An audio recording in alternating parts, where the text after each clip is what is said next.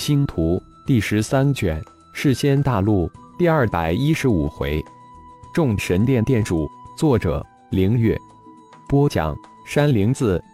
老大，别人无法分辨九块传送区域，但你应该可以。小炼突然开口道：“老大，这是身在宝山而不自知。虚空金册是什么？那可通天塔的器灵，虽然残缺。”但还是能发挥一些功能的。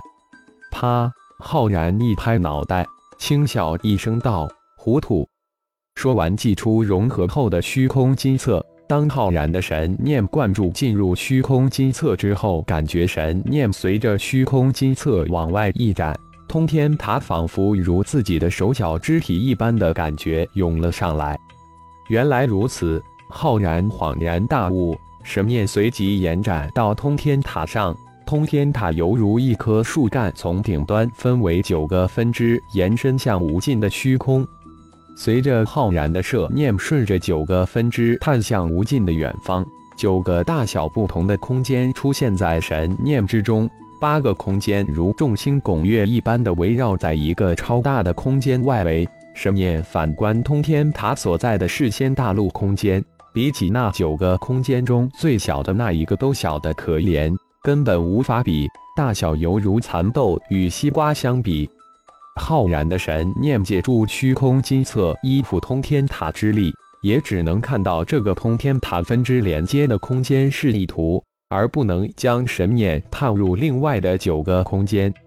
手指一点，浩然将虚空金册收回了灵魂空间。那个最大的空间应该是仙灵界破碎后最大的一块了。那八个小空间，如果猜测不错的话，应该就是蛮荒大陆中心仙山盛传的三界五行了。根据刚才的探测，浩然将通天塔中的九块传送区域分别标注了一下，这才神念连接空间之心，找到混沌真身波斯那个空间，瞬移过去。老大过来了。当浩然出现那漆黑的大殿之中时，波斯睁开了眼。现在的波斯已经将境界稳定在先皇一阶，一双眼睛神光闪闪，放射出摄人的光芒，一股无形的威压破灭而来。你回一趟太乙神殿，接受太乙神殿左护法一职，这样你就能得到太乙教众弟子的星元力回馈。看能否借助太乙教众弟子之力，在十年内突破天神之境，这样也能早日进入神界。第一任务就是找到流落到神界的那一部虚空金册，这对于我可能有巨大的作用。”浩然说道。但神念却扫过那悬浮在大殿中心的黑暗之光魔神器。好，我也有此意。虽然黑暗神元珠能快速提升修为。但却只是堪堪在千年之内突破到天神之境，这可是那家伙算计好的事情。我们自然不能按他的计划思路来做。如果借助世间大陆的模式器及太一宇宙之力，还真极有可能完成老大的设想。波斯脸上没有丝毫表情的回答道：“哦，还有，暂时不要炼化黑暗之光，以免被那家伙发现了。”浩然再一次叮嘱道：“很可能这黑暗之光被那神皇做了手脚，还是谨慎一点好。”波斯应了一声后，瞬间遁入太一星神殿。片刻之后，再一次现身黑暗大殿之中。浩然也没什么再好吩咐的，以后的一切都需要混沌真身波斯独自面对。再次现身时。浩然已然出现在太一星神殿大殿之中。师尊，您回来了。雷灵一见浩然现身，立即上前行礼问候道：“刚才那一位应该是师尊的又一位真身了。师尊真是太神秘、太强大了，一种深深的敬畏之感袭上心头。”雷灵，通知你的众师叔到太一神殿。浩然一步跨上星神殿主座。身体轻轻一旋，泰然坐了上去，然后吩咐雷灵道：“谨遵师尊之令。”雷灵恭敬地应了一声，这才闪身而去。雷灵身形刚消失在大殿之中，五道身影突然齐齐出现星神殿殿门之外。师尊，您回来了！”一个声音如同吼出来一般的响起，随即一个三米高的巨汉带头跨进了大殿。是能一脸张扬的步入大殿，见过师尊。随势能身后的幽离、金乌、玄阴、冰焰四人齐齐上前见礼道：“很好，势能、幽离都突破到大螺旋仙了，看来没有偷懒。”浩然神念一扫，脸露笑意，夸奖道：“师尊，我们也没有偷懒。”玄阴一见师尊夸势能、幽离两人。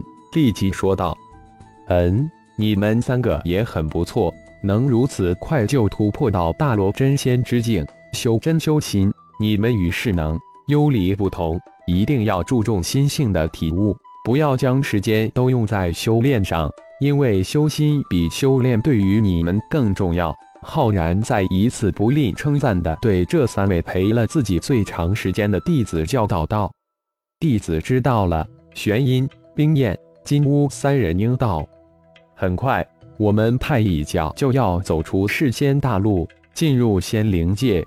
你们几个是准备跟着我身边，还是自己独自闯荡？”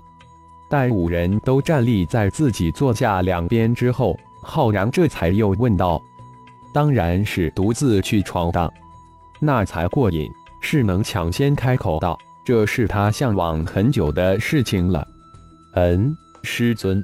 我也有此想法。一边的幽离也是一脸的向往的接口说道：“金乌、冰焰，我们四人一起闯荡可好？”玄音也开口了，征求其他二人的意见道：“好，我同意。”就在这时，大殿门口传来雷灵的声音：“好，我们也同意。”金乌、冰焰两人相视一笑，也一起回答道。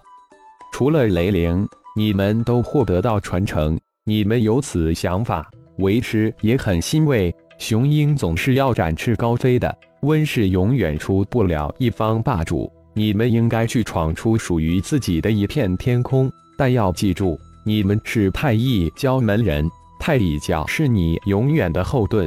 浩然自然明白他们的心情，于是纯纯教导道：“教主回来了。”就在这时。大殿门口人群涌动，足有近千人齐向大殿而来，问候声不绝于耳，响彻整个大殿。老大，你这一次的动静可真不小，害得我们不得不遁回太乙星神殿躲避。一道重影掠过大殿，小虫心的身影出现在大殿之上荒主座位前。小虫的声音这才响起：“大家都坐吧。”浩然看着小虫及魔灵的一众分身兄弟，笑着说道：“现在众神殿的殿主、长老都是这一帮分身兄弟担任。”神念轻轻一扫，一千兄弟的修为，浩然顿时了如指掌，基本上都达到了大罗玄仙、大罗金仙之境，却没有一个突破到仙王之境。不过，已经很快了，短短近十年的时间，这修炼简直如飞一般。如果传出去，只怕会震惊整个仙灵界。想了想，有了众神殿六十亿弟子的星元力回馈，又修炼神殿传承的神诀，如果不快，那就没有天理了。按浩然所想，就是一头猪也应该修炼如飞了。何况这些兄弟修炼资质都不低，有的还很高。特别是虚空神殿殿主幻鼠，可是一头灵兽。短短七八年的时间，从灵兽修炼到大罗玄仙之境，这简直是太惊世俗了。不过放到太乙教，这一切都理所当然。兄弟们，太乙教要进军仙灵界了。浩然定了定神，放下那些杂念，这才高声说道：“啊，找到进入仙灵界的通道了。”殿上立好传出惊诧的声音。是的，找到了。感谢朋友们的收听，更多精彩章节，请听下回分解。